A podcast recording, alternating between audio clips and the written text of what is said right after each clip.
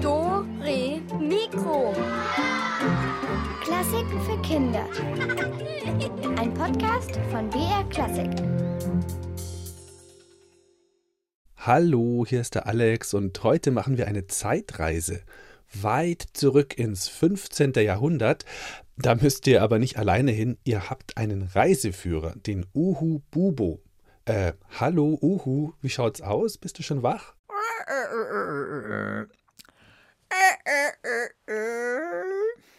Ja, dann kann's ja losgehen. Und zwar ins 15. Jahrhundert, also über 500 Jahre rückwärts. Hm, die Leute hatten da gerade das Mittelalter hinter sich gelassen und fingen an, mehr zu forschen, zu lernen und zu wissen. Und ganz wichtig dabei war der Buchdruck, der wurde erfunden. Das ist ja heute ganz normal, ne, dass man sich schnell mal was aus dem Computer oder aus dem Handy ausdruckt. Damals, im 15. Jahrhundert, war das die Sensation, dass man Bücher drucken konnte.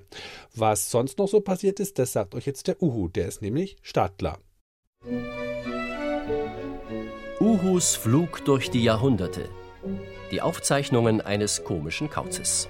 Los geht's. Das 15. Jahrhundert.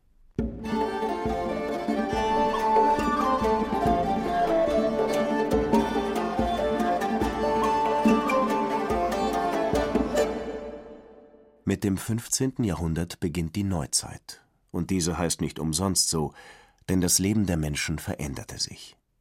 Die Kirche stand nämlich nicht mehr im Mittelpunkt, sondern der Mensch, wie er lebt, fühlt, aussieht und was ihn umgibt. Gleichzeitig blickten die Menschen zurück und erinnerten sich an die Antike, also an die Geschichte und die Geschichten der alten Griechen und Römer. Sie wollten wissen, warum Odysseus so lang herumirrte und warum das trojanische Pferd nicht wiehern konnte. Diese neue Zeit nennt man Renaissance. Danke, Uhu. Renaissance ist französisch und heißt Wiedergeburt. Aber das Leben war damals nicht nur von tollen Abenteuergeschichten bestimmt. Mit einem Zauberspruch rückt diese Zeit nun etwas näher. Entschuldige, aber nicht mit einem, sondern mit meinem Zauberspruch. Die Zeit ist unfassbar wie ein Schatten. Sie saust vorüber, so flink wie Ratten.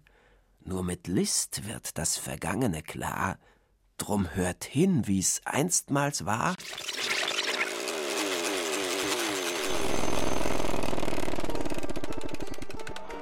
Hundert Jahre Krieg zwischen England und Frankreich. Kann dem nicht endlich jemand ein Ende setzen? Ich bin Jeanne d'Arc, die Jungfrau von Orléans. Ich werde Frankreich retten. Bah, mir ist kalt, im Winter zumindest. Denn im Sommer wird es so heiß, dass die Körner auf den Feldern vertrocknen. Klimaveränderung, Stürme, Hochwasser, Dürre. Erst die Pest und jetzt das. Es wird einfach nicht besser. Und mein Kind ist auch noch krank. Da stimmt doch was nicht. Meine Kühe geben keine Milch mehr. Das muss die Nachbarin sein. Eine Hexe, eine Hexe. Ab auf den Scheiterhaufen. Seht da, ein Schiff kommt. Und das sind keine Piraten? Nein, es sind Seefahrer. Bartolomeo Diaz hat die Südspitze Afrikas umrundet. Fernando Magellan die Welt umsegelt. Und Kolumbus, der hat Amerika entdeckt. Auf zu neuen Ufern. Auch Europa verändert sich. Das Spinnrad verdrängt die Spindel. Familien können mit Spinnen jetzt viel Geld verdienen. Ja, und ganz wichtig, die Erfindung des Buchdrucks. Schulbücher, Romane, Erzählungen. Und die Bibel für alle. Nicht mehr die Kirche. Jeder Einzelne kann bestimmen, kann lesen, was er will. Jeder kann lesen, was er will, weil um das Jahr 1450 Johannes Gutenberg den Buchdruck erfand. Er stellte dafür Buchstaben aus Metall her und setzte sie erst zu Wörtern, dann die Wörter zu Sätzen und schließlich die Sätze zu Seiten zusammen. Nach dem Modell konnte er Tausende von Seiten drucken. Mit dieser Erfindung veränderte Gutenberg die Welt, denn fortan mussten sich die Schreiberlinge nicht mehr im trüben Kerzenlicht beim Bücherabschreiben die Augen ruinieren, jetzt konnten Erkenntnisse, Ereignisse und Meinungen schnell und in großen Mengen verbreitet werden. Naja, interessant für die, die das Lesen beherrschten. Aber das konnten damals die wenigsten. Da verhält es sich wohl ähnlich wie mit dem Singen, verehrter Meister Uhu. Auch diese Kunst ist nicht jedem vergönnt, oder? Wie war das damals in Nürnberg? Es gibt Dinge, an die erinnert man sich nicht so gerne. Das sind dann Angelegenheiten, die findet man sogar im Nachhinein wirklich zum Kotzen. Gut, dass meine Mutter das nicht hört, sonst würde sie wieder behaupten. Das heißt nicht kotzen, sondern übergeben. Ist mir aber piepwurscht egal. Ihr wisst bestimmt, was ich meine, und genau davon will ich euch erzählen. Diese Angelegenheit begann recht harmlos. Ich wohnte als junger Kerl für ein paar Jährchen im Garten der Kaiserburg in Nürnberg. Damals, also im späten Mittelalter, trafen sich in Nürnberg alle, die gut singen konnten. Ich sang nicht nur gut, sondern zählte zu den Besten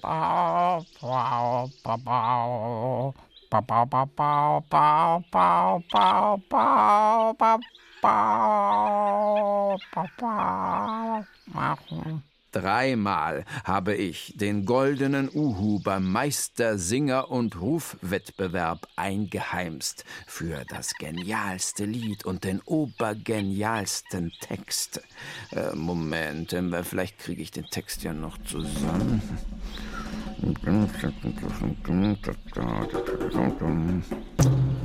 Höret her und lauschet meiner Stimme. Sie klingt so voll und berauscht alle Sinne. Mal süß, mal keck, mal rührt sie die Herzen. Von ihr bekommt man nie Kopfschmerzen. Sie glänzt wie der Schein von Kerzen. So juckle ich elegant durch die Terzen und krächzt sie doch mal monoton, dann lutsch ich hundert Salbei-Bonbon. Kaum hatte ich damals beim Sängerwettstreit dieses Lied vorgetragen und mich unter tosendem Applaus verbeugt, kam ein Mann auf mich zu. Er trug einen merkwürdigen Federhut. Was will denn der, der komische Kauz? Rupft sich Vogelfedern aus und näht sie sich an den Hut? Na, das sollte er mal mit meinen Uhu-Federn probieren. Dem würde ich's aber zeigen, dem Tierquäler.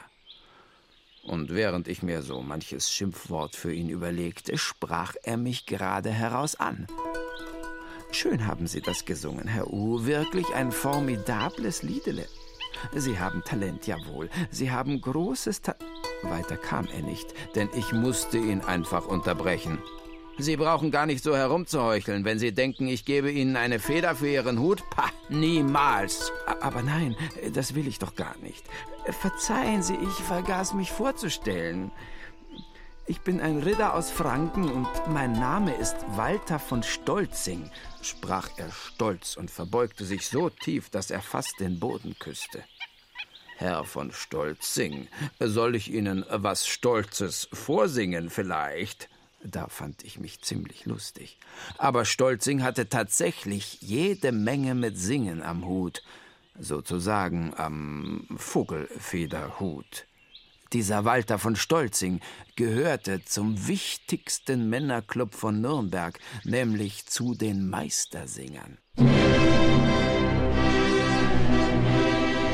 Das sind lauter singende Handwerker, Schuster, Schneider, Goldschmiede und noch einige Burschen mehr. Um dabei sein zu dürfen, muss man eine schwere Prüfung ablegen, und da hatte ich schon verrückte Geschichten gehört. Ja, die Kerle können wirklich singen, mein lieber Herr Gesangsverein.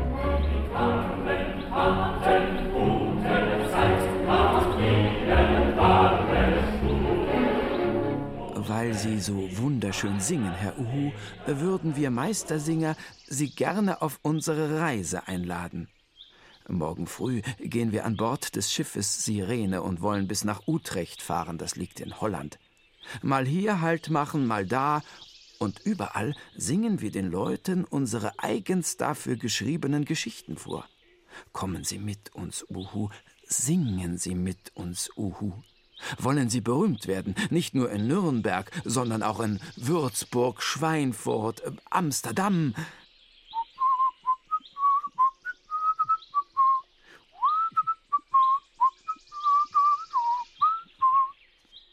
Ich war frisch und forsch. Da musste ich nicht lange überlegen. Mit gepacktem Köfferchen flatterte ich bei Sonnenaufgang zum verabredeten Ort am Flüsschen Pegnitz.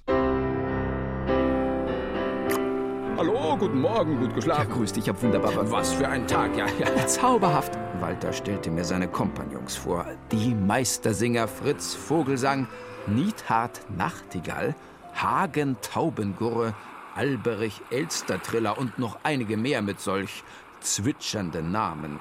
Dagegen klang mein Name Uhu geradezu ordinär. Wir gingen an Bord.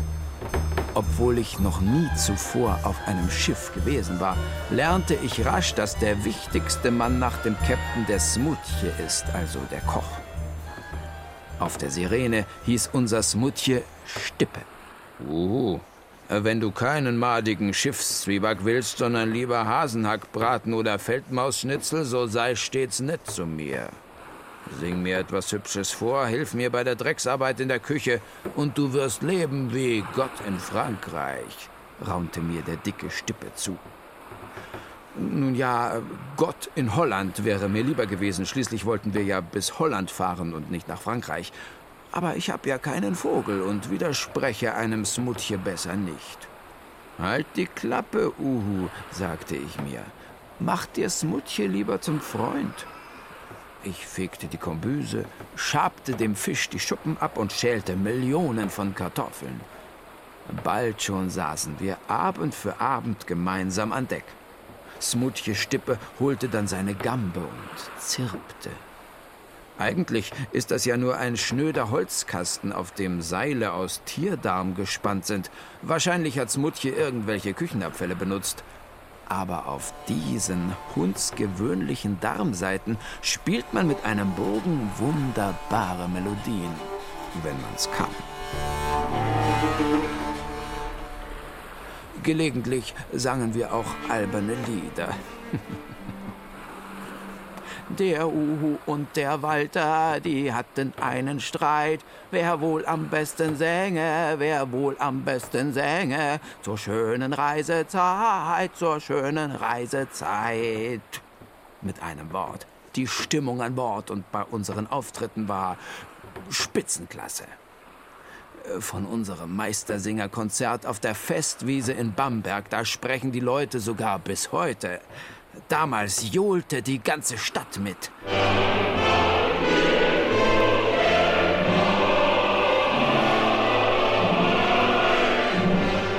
Auch in Würzburg feierte man uns noch wie Superstars. Doch urplötzlich, von einer Sekunde auf die nächste, wechselte das Wetter. Regenwolken zogen auf. Ein bedrohlicher Wind peitschte über unser Schiff Sirene. Und das machte seinem Namen alle Ehre. Es heulte wie ein Schlossgespenst.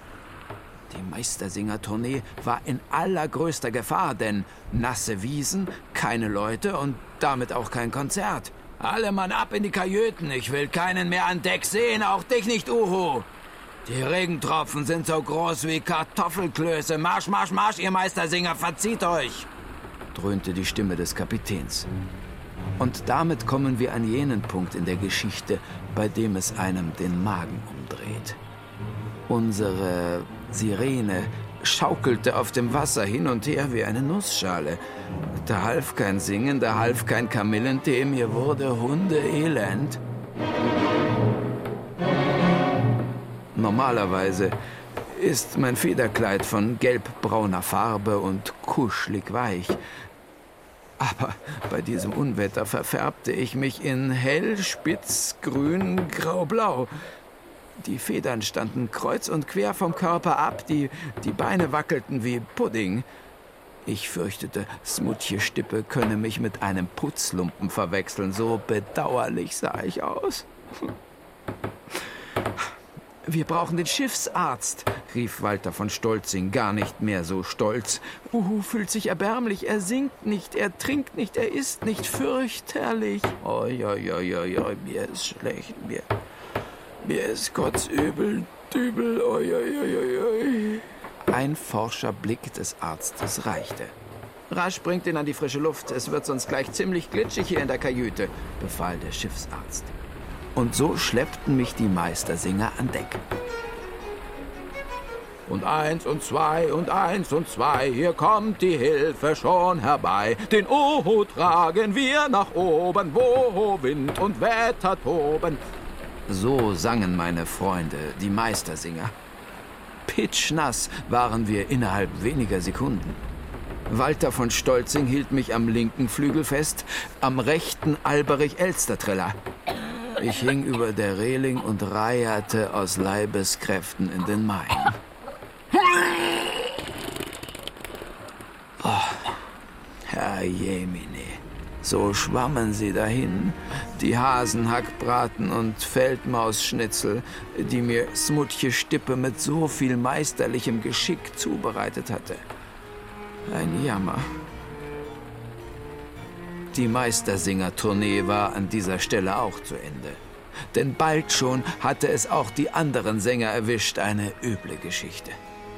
Davon abgesehen standen sämtliche Festwiesen unter Wasser in Aschaffenburg, Wesel, Schweinfurt, Utrecht.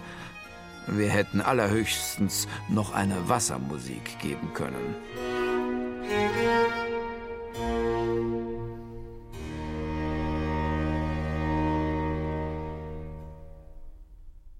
Seit diesem singenden Männerclub von Nürnberg, also den Meistersingern, gibt es Gesangsvereine. Ja, ja, ja, ja, das haben die alle mir zu verdanken. Aber wären deine Meistersinger weiterhin brav ihren bürgerlichen Berufen nachgegangen und hätten nur am Abend gesungen, dann wäre es den Herren Vogelsang, Elster Triller und Konsorten nicht so übel ergangen.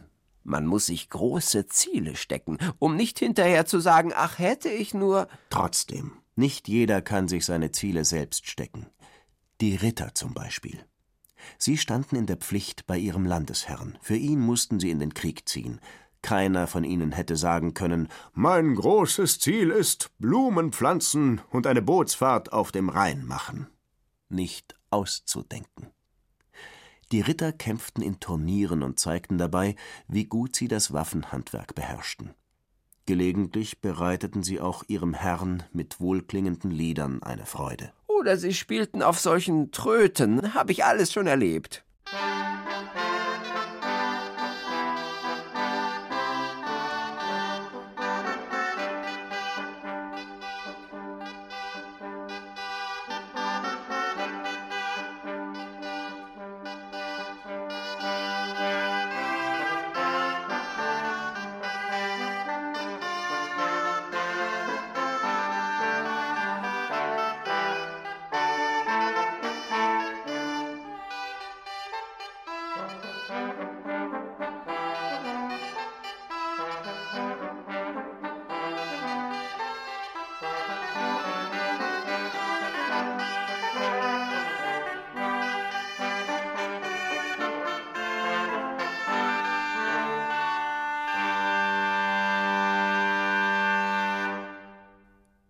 Obwohl die Ritter in ihren schweren Rüstungen schwitzten, hockten sie sich auf gepanzerte Pferde, sammelten sich zu Kreuzzügen und bekämpften die Mauren.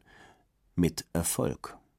Viele prachtvolle Paläste aus der Maurenzeit erinnern noch an die Macht der Araber, und bis heute benutzen wir arabische Wörter, ohne es zu wissen, wie zum Beispiel Admiral, Orange oder Tasse. Und ganz wichtig, Zucker. Dorthin, wo Zucker und andere Köstlichkeiten ihren Ursprung haben, wanderte auch ein Ritter aus Tirol. Über ihn flüsterten sich die adeligen Damen verrückte Dinge zu. Zyklop haben sie ihn heimlich genannt. Donner grollte durch die Nacht. Donner so laut, dass sich die Leute unten im Tal die Ohren zuhalten mussten. Dann wieder zuckten Blitze über den Himmel und für wenige Augenblicke war die Burg ganz deutlich zu sehen. Eine stolze Festung, die wie eine Hand aus dem steilen Felsen wuchs und direkt nach dem Himmel griff. Dort droben wohnte es. Das Geschlecht derer von Wolkenstein. Und in genau dieser schauerlichen Gewitternacht im Jahre 1376 kam Oswald dort oben zur Welt. Ein Rittersohn, geboren zwischen Wolken und Felsen. Bevor Oswald von Wolkenstein noch richtig laufen konnte, lernte er reiten. Und es dauerte nicht lange, da konnte er ein Schwert führen. Ganz so, wie es sich für einen künftigen Raubritter gehörte. Ob es beim Raufen mit seinen wilden Brüdern Michael und Leonhard geschah? Oder ob Oswald unglücklich stürzte? Niemand weiß es genau. Doch eines Tages war es geschehen. Oswald von Wolkenstein hatte sein rechtes Auge verloren. Von nun an blickte er noch viel grimmiger in die Welt und war sich jetzt ganz sicher, dass er einer der gefürchtetsten und berühmtesten Ritter werden würde, die je gelebt hatten. Kaum war sein zehnter Geburtstag vorüber, packte er ein paar Dinge zusammen, sagte Eltern und Geschwistern, dass er nun ein Knappe sei und ging mit einem fahrenden Ritter auf die Reise. Nach Rumänien kam er, in die Türkei, nach Spanien und Ungarn und sogar bis nach Persien. Einmal wäre er bei einem Schiffsunglück fast ertrunken. In letzter Minute aber klammerte sich Oswald an ein großes Weinfass und schaffte es zu überleben. Jahrelang ging das so. Er durchstreifte Europa und den Orient, erlebte aufregende Abenteuer und träumte von noch aufregenderen. An Zuhause, an Tirol und an Burg Wolkenstein aber dachte er kaum noch. Bis zu diesem Dienstag im Jahre 1399. Bis zu diesem Dienstag, als er erfuhr, dass sein Vater gestorben war. Von nun an sollte sich alles ändern, denn von nun an war Oswald ein echter Ritter mit einer eigenen Burg. Er eilte zurück nach Tirol. Aber zu seiner Überraschung erbte er nicht den Wolkenstein, sondern die etwas entfernte Burg Hauenstein. Und davon auch nur die Hälfte. Was soll ein ganzer Ritter mit einer halben Burg? Ein Ritter mit einer halben Burg ist kein halber Ritter, sondern gar kein Ritter, fand Oswald. Und er tobte vor Wut. So wollte er nicht länger Ritter sein. Dann lieber ein Sänger und ein Dichter, der seine Wut und seinen Spott allen entgegenschleudern konnte. Er schrieb, komponierte und sang, trat an Höfen auf und in Spelunken und wurde für seine scharfen Worte bald mehr gefürchtet als für sein scharfes Schwert.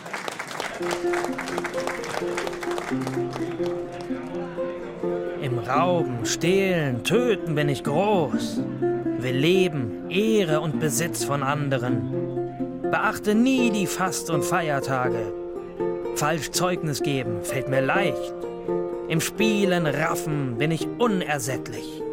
Bin untreu, falsch, benutze Zauberei. Verrat begehe ich und lege Feuer. Nachts aber, wenn er mit sich und seinen Gedanken alleine war, dann spürte er, dass er vor allem eines wollte: den Hauenstein für sich. Als er es endlich nicht mehr aushalten konnte, trieb er den verhassten Mitbesitzer eines Nachts einfach zum Burgtor hinaus. Seit jener Nacht verbreitete sich die Geschichte vom einäugigen Raubritter, der seine eigene Burg geraubt hatte, wie ein Lauffeuer.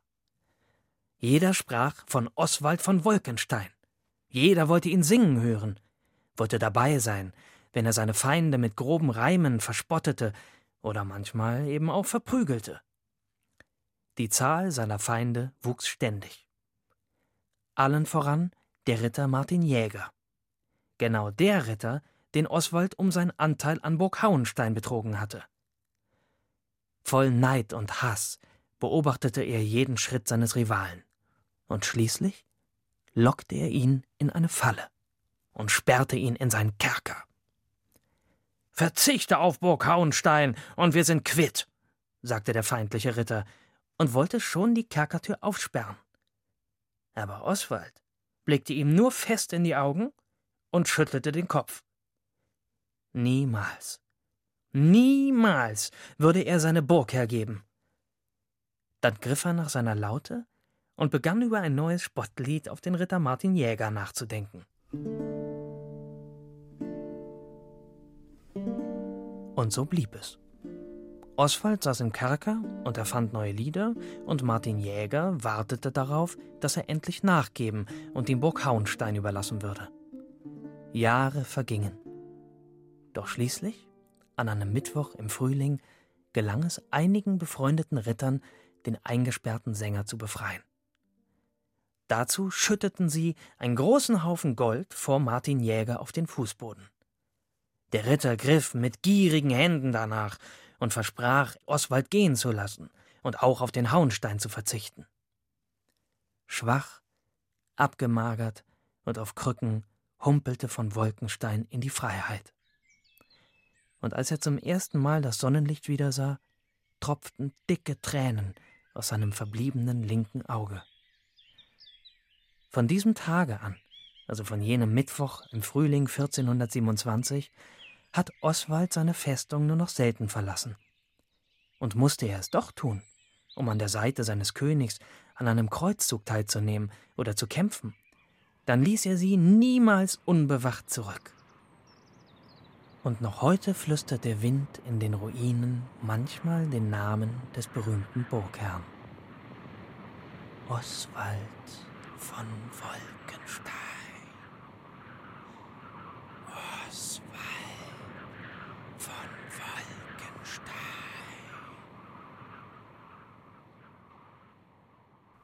In Tirol soll sogar ein Schafhirte ein Wolkensteinlied erfunden haben. Er blies die traurige Melodie über den einäugigen Oswald täglich bei Sonnenaufgang auf einem Gemshorn.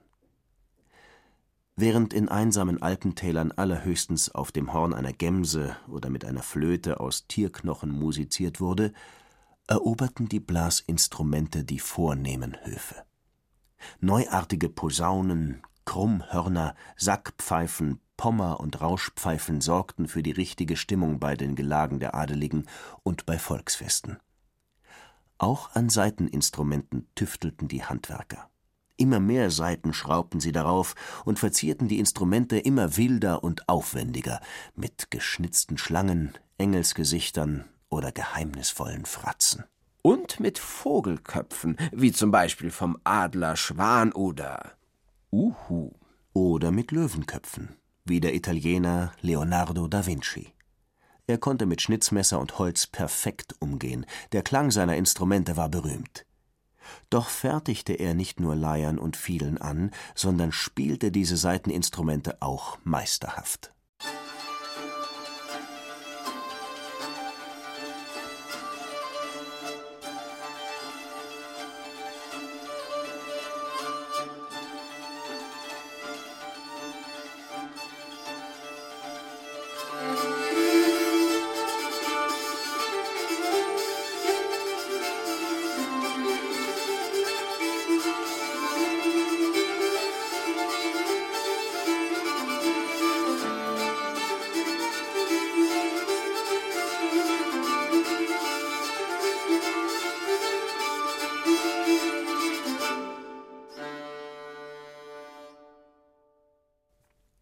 Leonardo da Vinci war das Universalgenie der Renaissance und sehr wissbegierig. Er erforschte jede Ameise, jeden Lichtstrahl, jedes Blättchen. Geboren wurde Leonardo im Jahr 1452 in einem Dörfchen bei Vinci. Er wuchs im Haus seines Vaters auf. Dort lernte er schon als Kind malen, modellieren und musizieren. Was er auch anfasste, er beherrschte es in kürzester Zeit. Sein Vater schickte ihn in die Lehre zum berühmtesten Maler im damaligen Florenz. In gerade mal sieben Jahren lernte Leonardo alles, wofür sein Lehrer Verrocchio das halbe Leben gebraucht hatte. Was blieb ihm da anderes übrig, als sich fortan mit dem zu beschäftigen, was noch keinen Maler vor ihm interessiert hatte? Das Ungewöhnliche, Fremde, das Fantastische lockte ihn. Er sammelte und zeichnete seltene Pflanzen und Tiere, groteske Menschen, und er erfand eine Vielzahl verrückter Maschinen. Im Jahr 1494 arbeitete Leonardo in Mailand. Gegen das Chaos in seiner Werkstatt, da ist ein Hühnerstall spitzenmäßig aufgeräumt. Mamma mia.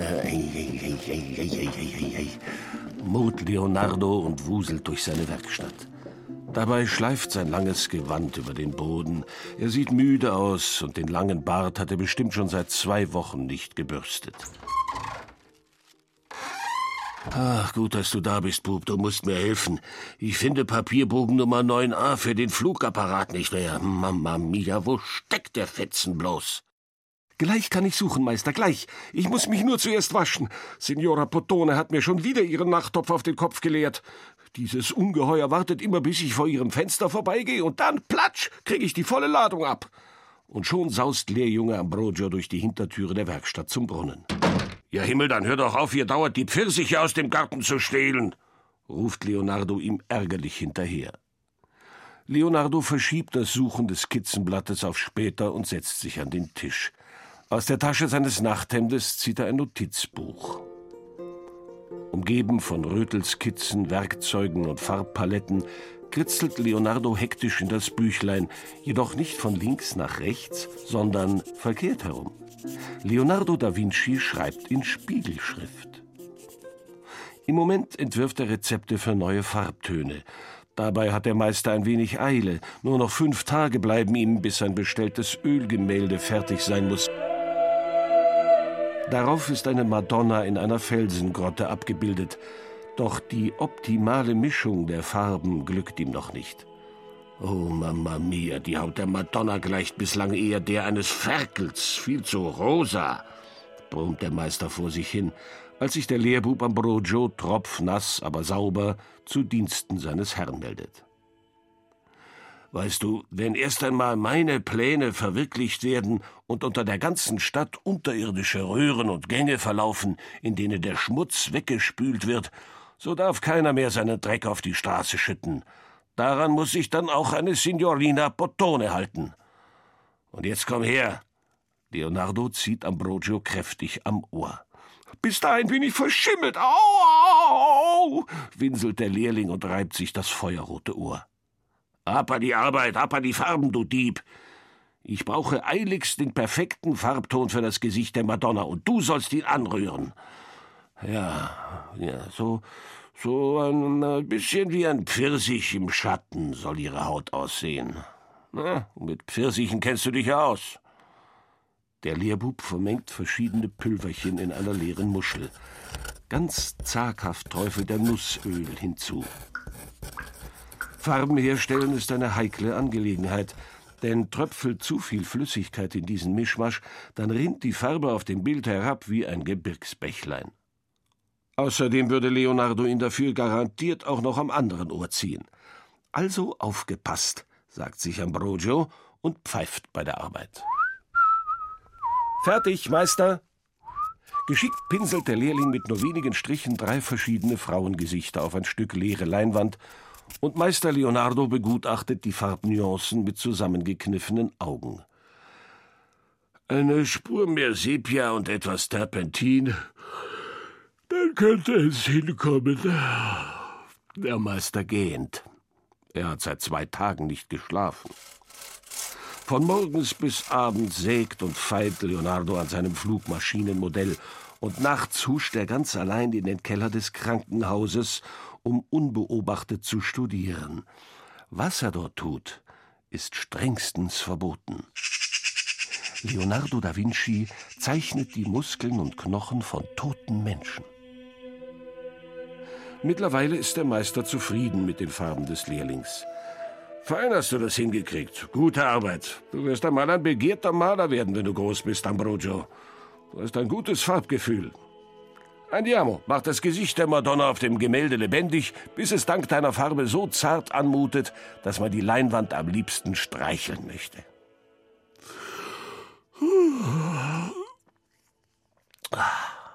Leonardo gähnt schon wieder. Doch zum Schlafen hat er keine Zeit. Ihm fehlt Blatt Nummer 9a für den Flugapparat. So kann er nicht weiterbauen. Wie ein wild gewordener Maulwurf durchgräbt Leonardo den ganzen Himalaya an Papieren auf seinem großen Arbeitstisch. Durch die Luft wirbeln Zeichnungen von grotesken Gesichtern, von Vernichtungswaffen, von Trommeln, von Händen, Nasen, Oberarmmuskeln, Panzern und Vögeln. Wo steckst du nur, du Lumpending? Leonardo stolpert über seine siebenseitige Fiedel. Urplötzlich geht dem malenden Ambrogio ein Licht auf. Hat er gestern etwa in das Skizzenblatt Leonardos sein Brot eingewickelt? Oh ja, weil der Zettel auf dem Boden lag, hielt er es für Schmierpapier. Du lieber Himmel, das gibt Ärger. Der Bub duckt sich und schleicht von der Staffelei in seine Kammer, um das Brot aus dem wertvollen Papier auszuwickeln. Leonardo hat das Fehlen Ambrogios noch nicht bemerkt und schwärmt über seine Erfindung. Weißt du, es soll ein Gerät werden, mit dem wir uns in die Luft schrauben können, wie eine Schwalbe, Ambrogio, ruft Leonardo begeistert. Wir werden am Himmel segeln wie einstmals Ikarus. Nur ins Wasser plumpsen, das werden wir hoffentlich nicht. ich denke mir, wenn die Luft sich darin fängt, dann tragen die Flügel den Menschen doch nach oben. Das funktioniert bei den Vögeln genauso. Ich habe das schon ausgemessen. In diesem Buch steht alles drin. Der Meister hebt sein Buch stolz in die Luft. In Spiegelschrift. Den Flugapparat fertige ich aus Stoff, aus Schnüren. Da unterbricht ihn Ambrogio. Meister Leonardo, ich habe das fehlende Blatt. Hier, unter dem Stoß mit den Proportionsskizzen liegt es. Lachend übergibt Ambrogio das Papier Nummer 9a für den Flugapparat an Leonardo. Er hat es rasch und unbemerkt zwischen die anderen Zeichnungen geschmuggelt. Ein bisschen zerknittert. ja. Was ist denn damit passiert? Naja, naja. Aber Hauptsache, der Plan ist wieder vollständig. Ausgezeichnet, ja. Jetzt kann ich die fehlende Kurbel endlich anfertigen. Vielen Dank, guter Junge. Und für den Rest des Tages spricht Leonardo kein Wort mehr. Stattdessen knarrt, knistert und knirscht es geheimnisvoll aus seiner Ecke. Er konstruiert schon seit Wochen einen elf Meter langen Flugapparat, im Grunde ein menschenbetriebenes Flugzeug. Als die Sonne untergeht, hat Leonardo endlich sein Werk vollendet. Er trinkt den ersten Schluck Wasser an diesem Arbeitstag. Schlapp streckt er die schlaffen Muskeln und gähnt so laut wie ein Elefant.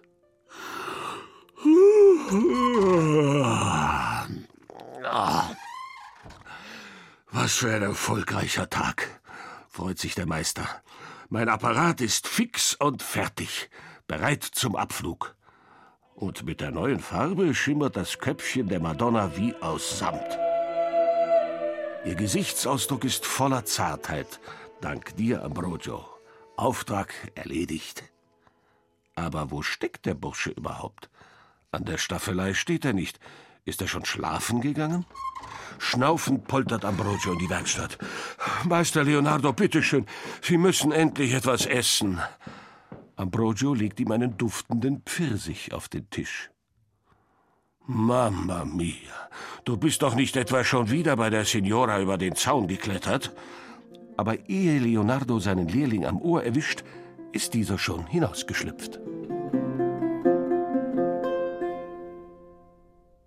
In die Lüfte hat sich Leonardos Apparat nie erhoben. Mit einem stattlichen Gewicht von 295 Kilo hätte die Flugmaschine jeden erdrückt. Aber hätte Leonardo da Vinci andere, leichtere Materialien gehabt, dann wäre der Apparat geflogen. Und herausgekommen wäre bestimmt der erste Paragleitschirm, der übrigens nur um die 55 Kilo wiegt. Und ein Uhu, also ein besonders stattliches Exemplar wie ich, bringt 2800 Gramm, 2,8 Kilo auf die Waage und kann lautlos fliegen. Äh, ja, Uhu, danke. Leonardos Flugapparat ist aber nur eine von vielen Erfindungen, die zeigt, wie gerne die Menschen Neues entdecken wollten, nicht nur in der Luft, sondern auch zu Wasser. Die Sehnsucht nach Entdeckungen, nach dem Fremden war geboren. Thank you.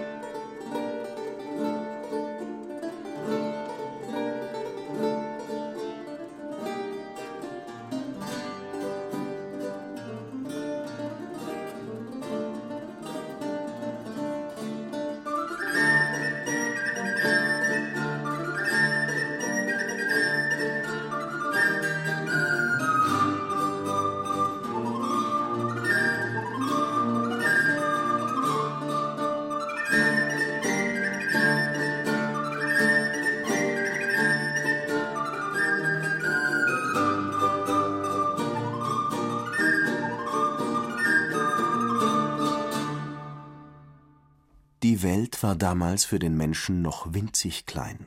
Man kannte gerade mal ein Zehntel der Erdoberfläche. Alle glaubten, die Welt sei eine Scheibe. Wer über den Rand segelt, der stürzt in einen tiefen Abgrund. Es gab jedoch einen Venezianer mit dem Namen Marco Polo, ein Kaufmannssohn, der sich vor nichts fürchtete und der 17 Jahre lang in entlegenen Zipfeln Asiens lebte. Seine Reiseberichte verzauberten viele seefahrende Italiener, Spanier und vor allem Portugiesen. Plötzlich wollten alle neue Gefilde, Gerüche, Gesichter und Gebräuche entdecken. Von dieser Sehnsucht wurde auch der portugiesische Prinz Heinrich gepackt. Mehr bedeutete für ihn mehr sehen, mehr erleben, mehr wissen. Also scharte er an seinem Hof die besten Astronomen, Kartographen, Instrumentenmacher und Schiffsbauer um sich. Bald gab man ihm den ruhmvollen Namen Heinrich der Seefahrer. Er gründete die erste Seefahrtsschule und ließ die tüchtigsten Schiffe bauen. Weil es noch keine Maschinen gab, die das Schiff vorwärts trieben, waren die Seefahrer auf den Wind angewiesen. Sie mussten die Lüftchen deuten und die Spuren der Wolken lesen können. Denn jede kräftige Sturmböe hätte ein unvorbereitetes Schiff samt Mannschaft verschlingen können. Der Wind beherrschte also die Seefahrer. Darum jetzt bitte Mütze aufziehen.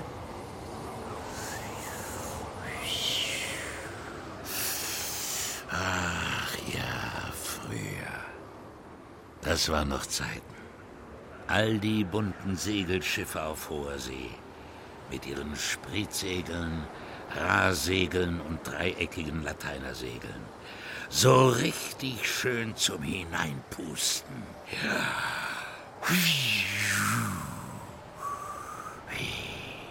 Tja. Früher, da haben mich die Seefahrer herbeigesehnt. Heute bin ich ihnen Schnuppe. Früher haben sie wochenlang, ja monatelang auf mich gewartet. Vor ihren Fahrten sind sie sogar in ihre Kirchen gegangen, um für mich zu beten. Ach ja, damals. Ach, wie lange ist das jetzt her? 300, 400? Na, 500 Jahre. Damals waren die Seefahrer noch wahre Helden. Die Zeit der großen Entdecker. Doch wer hat sie alle zu Helden und Entdeckern gemacht? Hä? Ich. Santa Maria, Nina und Pinta. Das waren stabile Holzschiffe, die herrlich knarzten, wenn ich kam. Am 3. August 1492 stach Christoph Kolumbus mit diesen Schiffen in See. Er glaubte fest, dass die Erde eine Kugel wäre.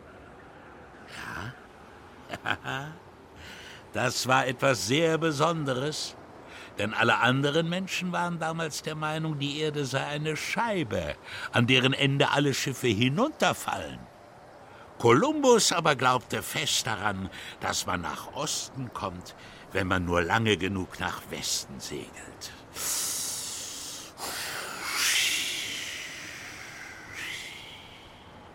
Kolumbus wollte nach Indien, das zu der Zeit nur sehr mühsam und gefahrenvoll auf dem Landweg zu erreichen war.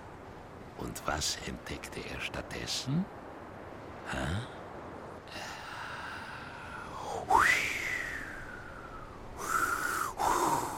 Ja, da lagen sie, auf dem endlosen Ozean, Maria, Nina und Pinta. Seit Wochen hatten sie mich nicht mehr in ihren Segeln gespürt, und seit Wochen hatten die Männer kein Land mehr gesehen, überall nur Wasser.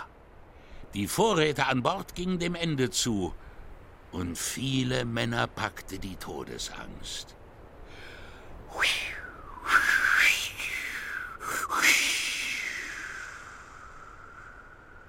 Naja, und dann, über Nacht, habe ich ganz leicht die Segel aufgebläht.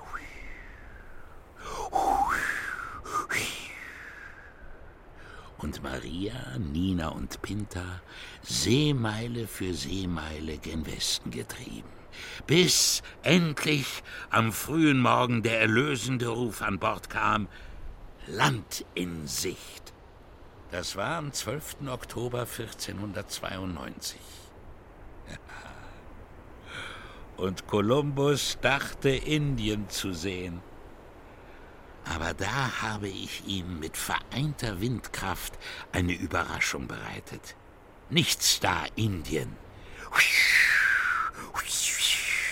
Pustekuchen!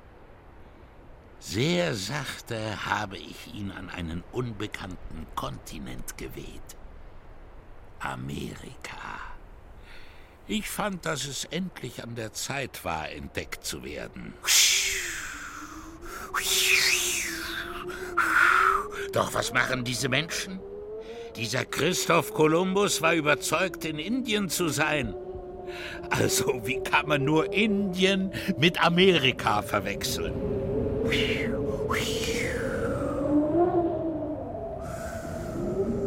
Später merkte dann doch ein Menschenkind, dass da etwas nicht stimmte mit diesem angeblichen Indien. Vasco da Gama, ein cleverer Bursche, der segelte geradewegs zur Südspitze Afrikas, zum Kap der guten Hoffnung. Wo doch jeder Seefahrer wusste, dass ich hier meine größte Stärke zeigen kann. Wie viele Schiffe haben mir da nicht standhalten können und sind zerschellt. Alle gute Hoffnung wie weggeblasen. Doch Vasco da Gama konnte ich nicht so leicht beeindrucken. Der war kein windiger Navigator. Der beherrschte sein Schiff. Nun gut, bei solch einer Seefahrerpersönlichkeit zeigte ich mich ausnahmsweise von meiner sanften Seite.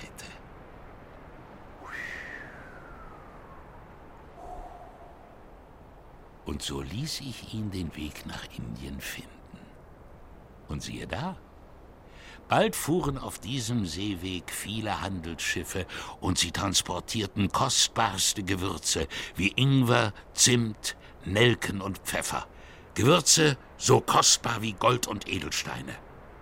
Und alles nur durch meine Naturgewalt.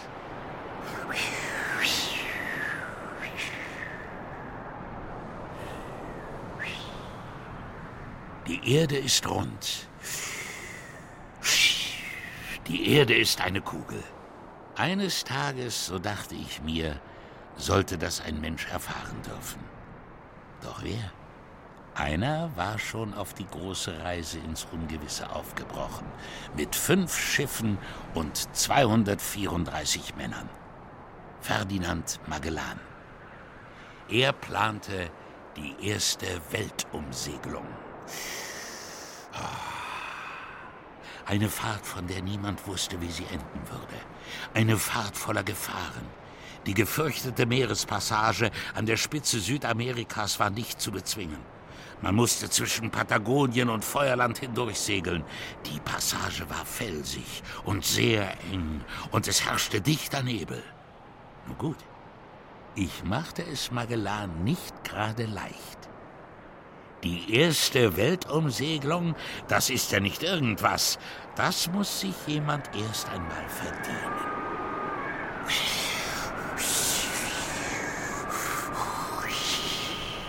Und Magellan verdiente es sich.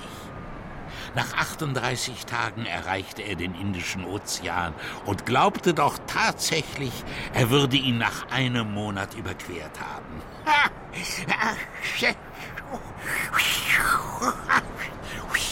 Dass ich nicht lache. Drei Monate brauchte ich, um sie zu einer kleinen Inselgruppe zu blasen. Hawaii. Und dann ging es immer weiter, Monat um Monat, Jahr um Jahr. Pinguine und Schiffsratten aßen die Männer, später sogar Sägespäne. Und als gar nichts mehr übrig war, weichten sie sogar die Lederriemen der Takelage in Salzwasser ein, um sie dann zu verzehren.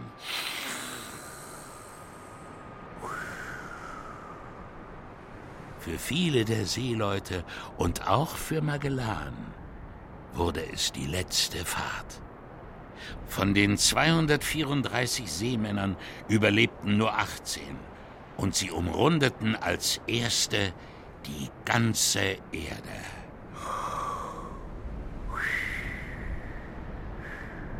Naja, besser gesagt, ich habe sie gerade noch so nach Hause blasen können.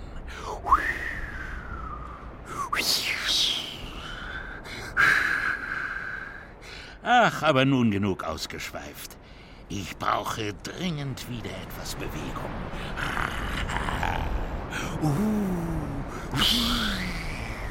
Mal sehen, was sich aufwirbeln lässt.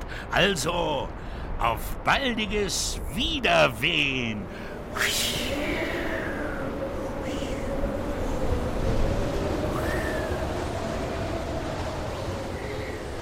Die alten Griechen haben nicht umsonst im Wind einen eigenen Gott gesehen, genannt Aeolus, womit wir wieder bei der Renaissance angelangt sind. Ja, Wiedergeburt der Antike.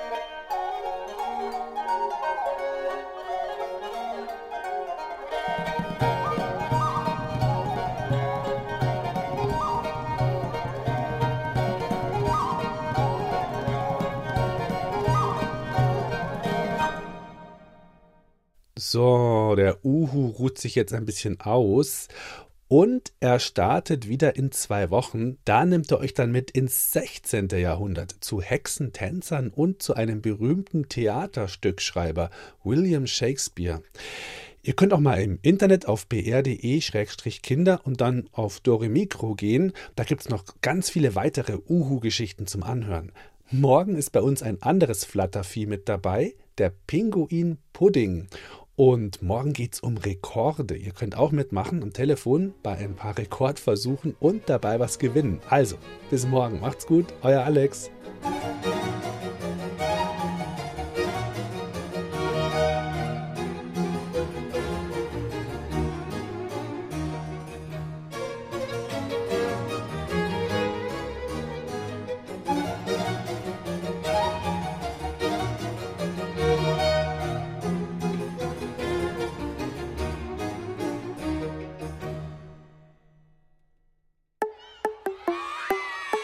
Mehr?